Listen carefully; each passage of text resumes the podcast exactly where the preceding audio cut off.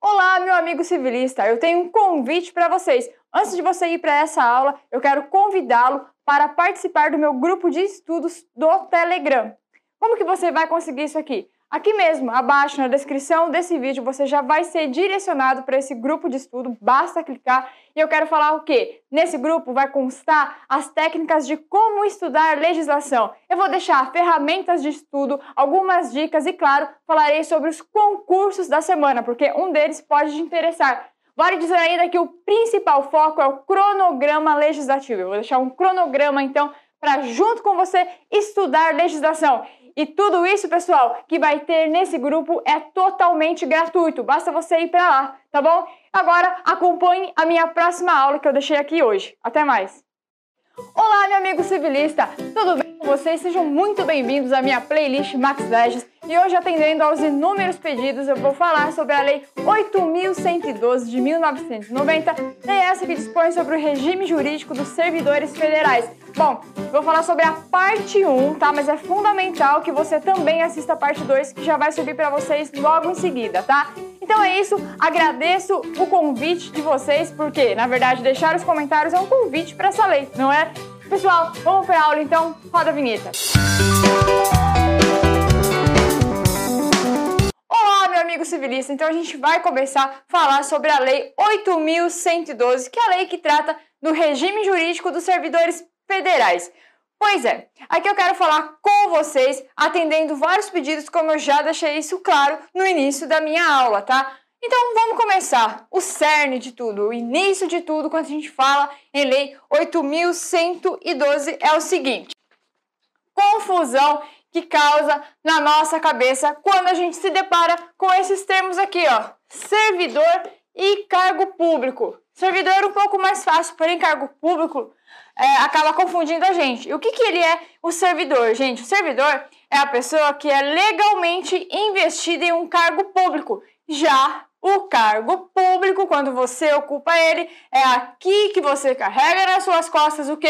As atribuições, as responsabilidades, os deveres que são todos previstos na estrutura organizacional e que devem, claro, ser cometidas a você, servidor.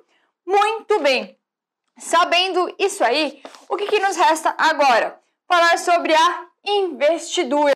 Quando acontece a investidura de acordo com a 812? A investidura em cargo público ela vai acontecer com a posse. Esse ato de tomar posse, então, é que permite a investidura. Já que estamos falando sobre ela, então vamos lá saber quais são os requisitos para investidura em um cargo público de acordo com essa lei. Lá no slide, pessoal, vamos acompanhar juntinho os requisitos então. A gente tem como requisito inicial ali, ó, a nacionalidade brasileira. Depois, o gozo dos direitos políticos tem ainda a quitação com as obrigações militares e eleitorais, o nível de escolaridade exigido para o exercício do cargo, a idade mínima, isso é mega importante, de 18 anos, e a aptidão física e mental. Então, você quer ser investido em um cargo público, o que, que você precisa? Preencher esses requisitos. Então não adianta você prestar um concurso, por exemplo, e não ter aí a idade de 18 anos, não ter a nacionalidade brasileira. Não tendo isso, por exemplo, você não vai poder ser investido no cargo público. Joia, já vamos passar então para outra parte que é essa daqui, ó. A gente vai falar sobre formas de provimento. E formas de provimento acabam causando muita confusão, às vezes, na nossa cabeça, mas por falta de uma organização, de um esclarecimento, palavras-chave, tá? Que sempre podem te dar. A primeira forma de provimento que a gente tem, então, é qual? É a nomeação. Depois eu vou falar com vocês sobre a readaptação, a reversão, a reintegração e, por último, a recondução. Então vamos começar pelo começo, pelo início de tudo, que está lá na nomeação, pessoal. A nomeação, ela acontece de duas formas. A gente tem a nomeação em caráter efetivo e tem ainda a nomeação em comissão. A nomeação em caráter efetivo, o que, que é? É a pessoa que presta concurso público, seja ele de título ou seja ele de provas e títulos. É o começo de tudo mesmo, por isso se dá de forma efetiva. Já em comissão, é geralmente onde as pessoas elas exercem é, cargos de chefia e assessoramento, é como se fosse ali um cargo de confiança, tá? Então, por isso que se difere um pouco, não vem de forma originária, como no caso do caráter efetivo. E o que eu quero falar com vocês, ó? O servidor ocupante de cargo em comissão ou de natureza especial, ele poderá ser nomeado para ter exercício interinamente em outro cargo de confiança, sem prejuízo das atribuições do que atualmente ele ocupa, hipótese esta em que ele deve optar pela remuneração de um deles durante o período da interinidade, tá? Concurso público, então, é, vamos falar sobre ele. Ele tem o quê? Uma validade, tá? Você passa o concurso público e qual que é a validade dele? O concurso público, ele é de dois anos, prorrogável por mais dois anos. Então, você tem dois anos para ser chamado. Ah, não foi chamado nesses dois anos, tem mais uma prorrogação? Espera, você ainda tem dois anos para ser convocado então. E como eu já disse, o concurso ele é de provas ou ainda de provas e títulos. Ele pode inclusive ser realizado em duas etapas, conforme dispuser a lei e o regulamento do respectivo plano de carreira de cada função aí no caso, tá bom? Ok. Falamos no concurso, você então passe um concurso. Ah, chamou nos dois anos. Não, me chamou nesse prazo prorrogável de mais dois. Ok, não tem problema. Você não é um concursado desigual àqueles que foram chamados nos dois primeiros anos. Muito pelo contrário. Você ficou ali, ó, mais ansioso, suou ainda mais a expectativa e foi nomeado, foi convocado. Então agora vamos falar sobre a posse. Já falamos da nomeação. Qual que é o próximo ato? Tomar a posse. A posse, gente, ela tem um prazo para ocorrer. E a posse, ela ocorre no prazo de 30 dias contados da publicação do ato de provimento e pode se dar através de procuração específica. A posse em cargo público, do que, que ela vai depender também? Você vai fazer um exame médico, que é a prévia inspeção médica oficial, para ficar constatado que você, servidor, está saudável, apto para ocupar então o cargo. E como disse, cargo público o que, que você carrega nas costas? Responsabilidades, a sua função que você vai exercer. Exercer. Quando falamos em exercer, vamos falar de exercício? Posse e exercício muitas vezes acabam se confundindo. Mas ó, não confunda. Posse, pensa assim, ó, tô indo ali colocar meu chapéuzinho para oficializar, formalizar o ato de eu ter passado em um concurso. Agora, o exercício, ele vem depois da posse já passou o ato de formalidade. O exercício é quando você realmente vai colocar em prática. Você vai exercer a sua função, você vai trabalhar ali no duro, tá? Vai exercer então o que você sempre quis. Então, é o efetivo desempenho das atribuições do cargo ou da função de confiança, porque você também, em função de confiança, tem que entrar em exercício, não é diferente. O prazo aqui muito se confunde da posse para o exercício. Posse, gente, 30 dias e exercício é um prazo menor. O exercício tem um prazo de 15 dias para que o servidor que já foi empossado em cargo público entre em exercício e ele é contado 15, 15 dias do quê? 15 dias contados, então, da data da posse, tá? Ao entrar em exercício aqui, vale dizer que o servidor ele apresentará ao órgão competente os elementos necessários ao seu assentamento individual. Justamente agora a gente vai falar sobre a estabilidade, porque todos os atos iniciais já foram, já foram tomados e agora a gente vai falar, poxa, ele vai passar por um estágio probatório e nesse estágio probatório, muito bem, se ele, numa avaliação de desempenho, ocorre tudo bem durante esses três anos, então vale dizer três anos, por quê? A Lei 8.112, se você pegar, acho que ela ainda fala dois anos, tá? Mas o que vale é a Constituição Federal, que com a emenda constitucional, marquei aqui, ó, a emenda 19, ela entende o prazo de três anos. Então, passou nesse estágio probatório, o servidor já é estável, ele já tem adquirido a sua estabilidade. Joia! E aí, por ele ser um servidor que está estável, será que ele pode então perder o seu cargo, ser demitido? Sim. Ainda que seja estável, ele poderá perder o seu cargo em caso de, vir, de sentença judicial transitada em julgado ou de processo administrativo disciplinar, onde seja-lhe assegurada a ampla defesa, tá? Muito bem, essa é a parte inicial de formas de provimento na nomeação, que é aquele comecinho. Então, que ele vai o quê? Ele vai tomar a posse, ele vai entrar em exercício ele vai, através de um estágio probatório de três anos, adquirir então a sua estabilidade. Agora a gente já pode falar da próxima forma de provimento que está ali na lousa, no slide. Joga lá para mim, pessoal. A próxima forma é a readaptação. Quando que ele é readaptado? Pensa numa limitação que ele sofreu. Essa é a palavra. Readaptação é igual, então, a limitação. Pode ficar na lousa digital e vamos ler juntos. Ó, a investidura do servidor em cargos de atribuições e responsabilidades compatíveis com a limitação que ele tenha sofrido em sua capacidade física ou mental, verificada através de uma inspeção médica, é fundamental que haja então essa inspeção médica, tá? A próxima aqui a gente vai falar sobre a reversão. Esse instituto da reversão requer uma palavra-chave, que é o que? Aposentadoria, aposentado. Depois, quando vocês voltarem para a lousa branca, marquem na frente, da forma como eu fiz. Vamos ler juntos, ó. A reversão é o retorno à atividade do servidor aposentado. A aposentadoria se deu por invalidez, quando junta médica oficial declarar insubsistentes os motivos da aposentadoria ou ainda no interesse da administração, atendendo alguns requisitos. Vem aqui comigo rapidinho, pessoal. Aqui na reversão, ele tinha o quê? Por algum motivo sido aposentado por invalidez, mas a junta médica constata que já se, não existem mais os motivos que levaram à aposentadoria dele. Então, o que, que ele tem que fazer? Ele tem que ser revertido para os quadros da administração. Ou ainda, a própria administração pode ter interesse na reversão dele. Isso pode acontecer? Sim. Volta para nós então, pessoal.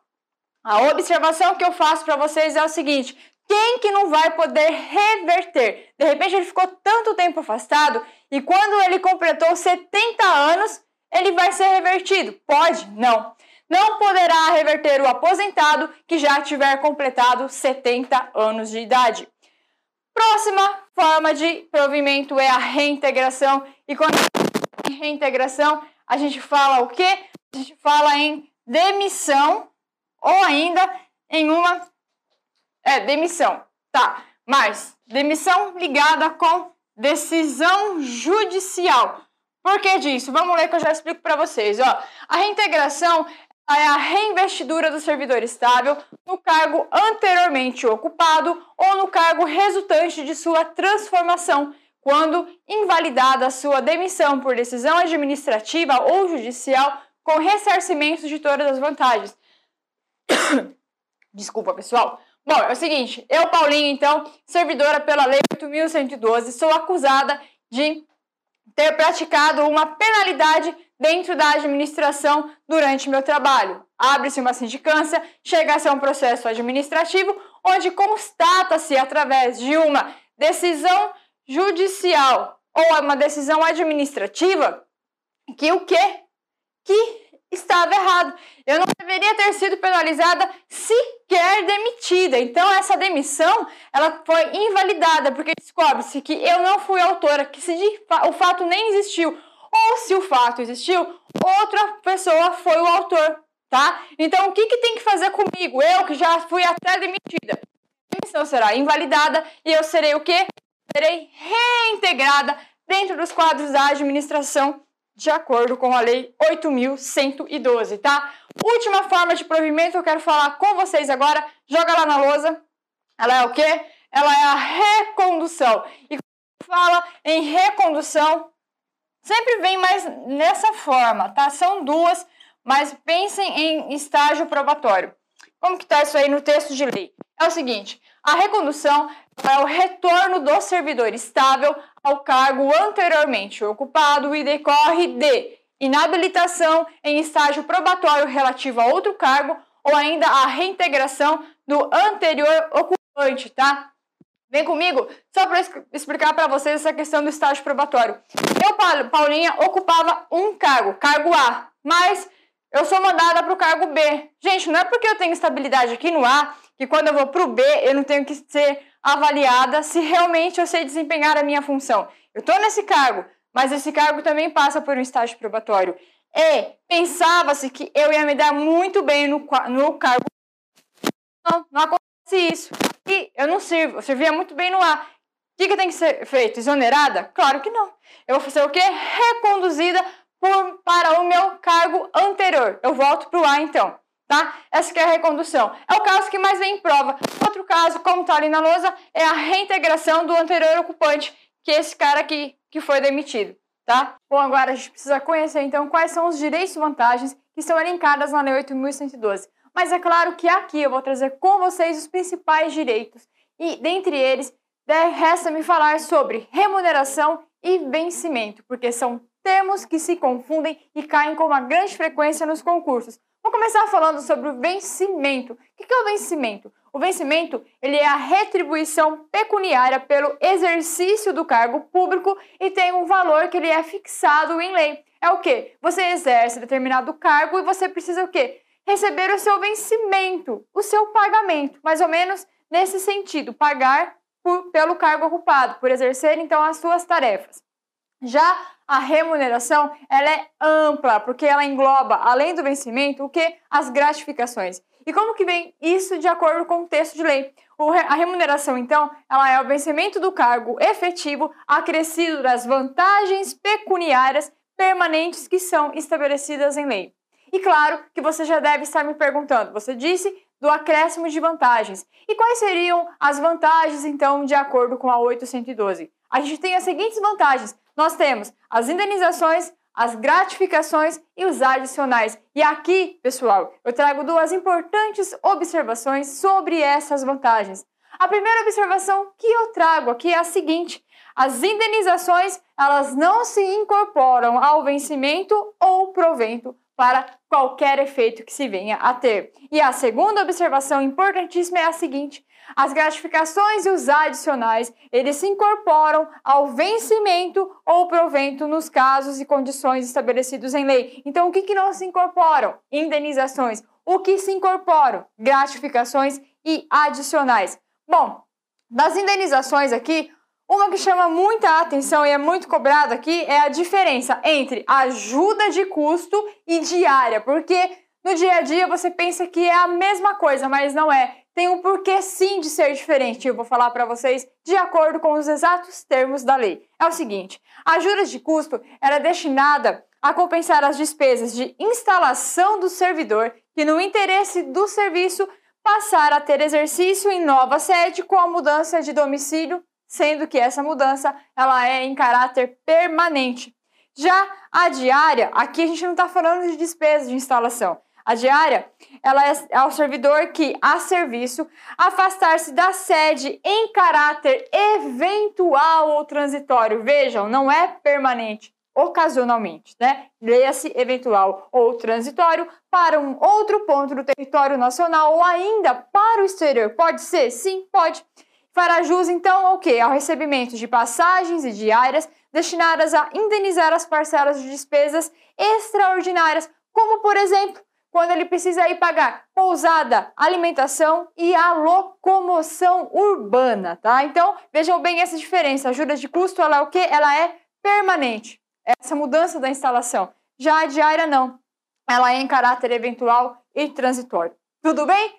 Muito bem, agora você, futuro servidor, quer o quê? Então, seu direito às férias. E será que você pode, quando você pode ter essas férias? Férias na 812 é o seguinte: o servidor fará jus a 30 dias de férias que podem ser acumuladas até o máximo de dois períodos no caso de necessidade do serviço. Isso acontece? Sim, com uma grande frequência. Pode acumular? Sim, pode acumular no máximo de dois períodos. Ressalvada, claro, as hipóteses em que haja uma legislação específica que não permite essa cumulação. Uma importante observação que eu trago aqui é sobre o servidor que opera direta e permanentemente com raio-x ou substâncias radioativas. Aqui a gente não vai falar desse período de férias de 30 dias. Ele vai ter sim 20 dias consecutivos de férias por semestre. Lá o outro é 30 dias anuais. Aqui, servidor de raio-x, 20 dias, então semestralmente de férias das atividades de profissional que é proibida, em, sendo proibida aqui que haja a acumulação. Por quê? Pensa bem na questão de periculosidade dessas pessoas que estão aí, então, envolvidas com aparelhos de raio-x e substâncias radioativas. E a dica que eu deixo para vocês é fazerem a leitura do artigo 116. 116, rapidinho, ali no slide para mim. Vamos acompanhar junto na lousa digital. Vai falar sobre os deveres do servidor.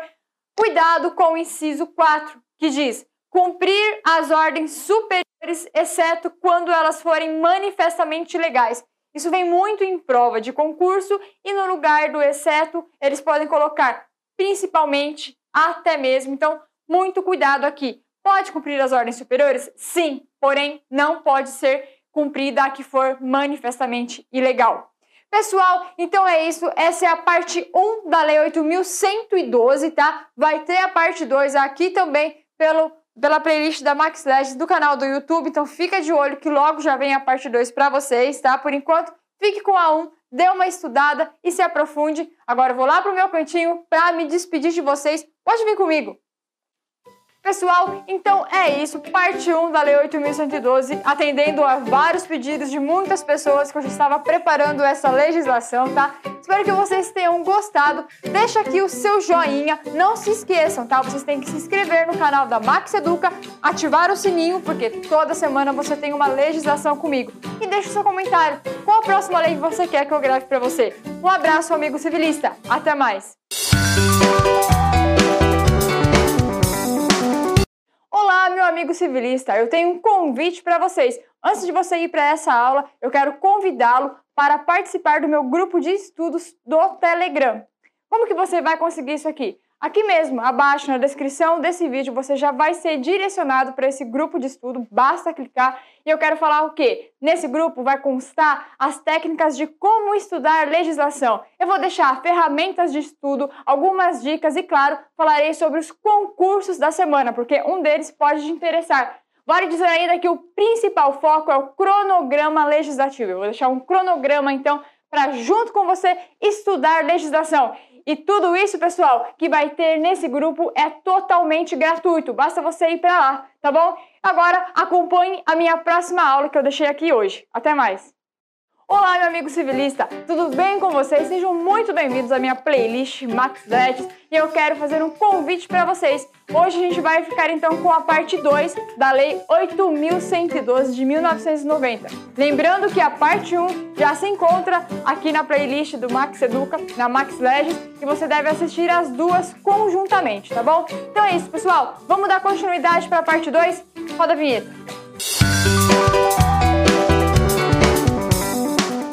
Olá, meu amigo civilista. Só lembrando vocês, ó, o que, que vocês têm que fazer, já que está aqui no YouTube, aproveita para se inscrever e ativar o sininho, porque toda semana você tem uma legislação comigo, tá bom? Então vamos lá. Parte 2, o que, que eu separei então para hoje sobre a Lei 8.112? A gente vai começar a falar então sobre as responsabilidades dos servidores. Vamos tratar do processo administrativo, vamos apurar a irregularidade, abrindo sindicância e processo disciplinar e depois como que funciona o processo disciplinar até chegar então à revisão do processo. Bom, o que, que a gente tem que saber então? Se o servidor ele tem direitos, deveres, obrigações, é claro que se ele pratica algo contrário à lei, ele vai ser o que? Responsabilizado. E a gente tem a responsabilidade caindo em três esferas. E qual é a responsabilidade? A responsabilidade ela é civil, penal e a administrativa. Lembrando que elas são independentes entre si, cada um então tem a sua competência, a civil para julgar o, o fato civil, a penal e a administrativa. Quando que ele está diante de uma responsabilidade civil? Quando ele pratica um ato omissivo ou comissivo, seja ele doloso, que tenha intenção ou culposo, onde ele não teve intenção que resulte prejuízo ao erário ou a terceiros. Então, quando a gente fala em responsabilidade civil, é essa questão financeira, tá? Seja porque é, omitiu-se ou fez um ato, seja porque teve vontade ou por culpa sem querer, tá? E a responsabilidade penal? Aqui vai abranger o quê? Os crimes e as contravenções que são praticadas pelo servidor. Já a responsabilidade administrativa, por sua vez, ela resulta de ato omissivo ou comissivo que é praticado no desempenho do cargo ou função. Tudo bem? Joia! Conhecendo então quais são essas responsabilidades, agora eu peço a lousa digital me acompanhem juntinho para a gente conhecer penalidades disciplinares, quais seriam elas? nós temos aí algumas penalidades que estão na Lei 8.112. Dentre elas, a mais branda que é a advertência, depois teremos a suspensão, a demissão, temos ainda a cassação da aposentadoria ou disponibilidade, temos a destituição de cargo em comissão e ainda a destituição de função gratificada. É, volta comigo, porque eu quero chamar a atenção de vocês para o seguinte: quando se aplica uma penalidade, considera-se o quê? A gravidade e a, infra, a gravidade dessa infração que foi cometida pelo servidor, além dos danos que provieram para o serviço público em decorrência dessa gravidade que ele pratica, dessa penalidade, as circunstâncias agravantes e as atenuantes e os antecedentes funcionais. Então você percebe que para ser aplicada uma penalidade é como se tivesse uma balança. E nessa balança a gente coloca tudo: agravante, atenuante, o que mais? Os antecedentes desse servidor. Tudo bem? Joia! Muito bem, agora eu já quero começar a falar com vocês, já que conhecemos as responsabilidades, que são três, as penalidades que vão ser aplicadas, a gente já pode entrar então na questão do processo administrativo disciplinar do servidor. E aqui, quando a gente fala em processo disciplinar, primeira coisa que a gente tem que ter em mãos, que a gente tem que conhecer, é, deve haver a ciência da irregularidade no serviço público. Não se inicia um processo administrativo sem que se tome conhecimento, que se tenha essa ciência, tá? A autoridade, o que, ela vai fazer quando ela está ciente que houve, então, uma irregularidade? A autoridade competente ela vai realizar a apuração imediata que se dará através da abertura ou da sindicância ou do processo disciplinar, sendo assegurada em ambos os casos o que a ampla defesa, tá? Muito bem. Para que as denúncias, então, elas sejam apuradas, é essencial que conste o quê? A identificação e o endereço do denunciante, ou seja, de quem denunciou a pessoa, devendo ser ela formulada por escrito para confirmar a autenticidade, então, dessa denúncia, desse ato. No caso do fato não constituir uma infração penal, a denúncia ela vai ser o quê? Arquivada por falta de objeto tá? Muito bem, vimos então que tem esse momento de sindicância e o momento do processo disciplinar. Mas agora já vamos tratar separadamente de cada um e vamos falar sobre a sindicância. Gente, a sindicância é uma fase de investigação, digamos que um pouco mais branda, tá? Não que seja boa para, gente. Se você cometeu uma irregularidade, você vai estar ali dentro da administração é, sendo que investigado, o que não é bom. Mas a sindicância, então, ela vai levar a três momentos aqui: ou o arquivamento do processo, ou a aplicação da advertência ou a suspensão de até 30 dias. Isso aqui é super importante, porque se tem-se suspensão até 30 dias, um importante parênteses, aplica-se a sindicância. Se a suspensão ultrapassa 30 dias, o que, que vai acontecer aqui? Você vai entrar na fase do processo disciplinar, tá? E ainda a sindicância leva à instauração do processo disciplinar, como eu disse, se for aí apurado em mais de 30 dias. É, Leva-se ainda a cassação da. Se, se o ilícito ensejar a imposição da penalidade de suspensão por mais de 30 dias, leva-se a cassação da aposentadoria ou disponibilidade ou a destituição do cargo em comissão, inclusive até a demissão, onde é obrigatório que se instaure então o processo disciplinar. Então tá, já fizemos a parte da sindicância, chegamos nesse processo disciplinar. O que, que, ele vai apurar então? O processo disciplinar ele apura a responsabilidade do servidor pela infração praticada no exercício de suas atribuições. Vai ser conduzido por uma comissão composta por três servidores estáveis, onde eles se reunirão em audiências de caráter reservado. Porque, é claro, tem que ser servidor? Tem. São três, e lembrando que esses três servidores eles precisam que ser estáveis, já passando então pela fase do processo do estágio probatório. Ótimo! Como que funciona essa fase do processo disciplinar? A gente conta três fases. E quais são elas? A gente tem a fase da instauração, com a publicação do ato que vai constituir a comissão, que são esses três servidores, vai publicar isso. Então, tem o inquérito administrativo, que vai compreender a instrução, a defesa e o relatório, passando por último, a última fase aqui, que é o julgamento. O prazo para que o processo ele seja concluído não pode exceder 60 dias. E esses 60 dias é contado de quando? É contado da publicação do ato que constituir a comissão, admitido ainda que haja uma prorrogação por igual prazo. Então pode ser 60 mais 60? Pode, tá? Porque é por igual prazo e ele é contado quando? Então, da publicação do ato da comissão que será constituída.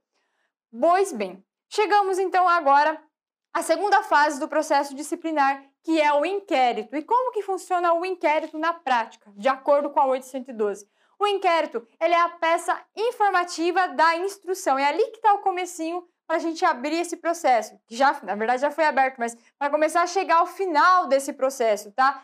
Em caso de relatório de sindicância que conclua que a infração é intitulada como lícito penal, a autoridade competente tem que encaminhar as cópias dos autos para o Ministério Público, porque apura-se que é o que? Um ilícito penal.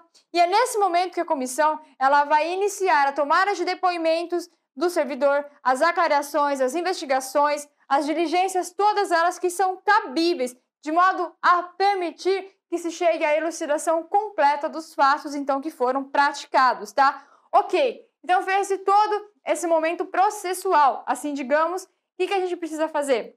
Concluiu a inquirição de testemunhas, vai passar para quem? Para o interrogatório do acusado. Leia-se o interrogatório deste servidor, tá?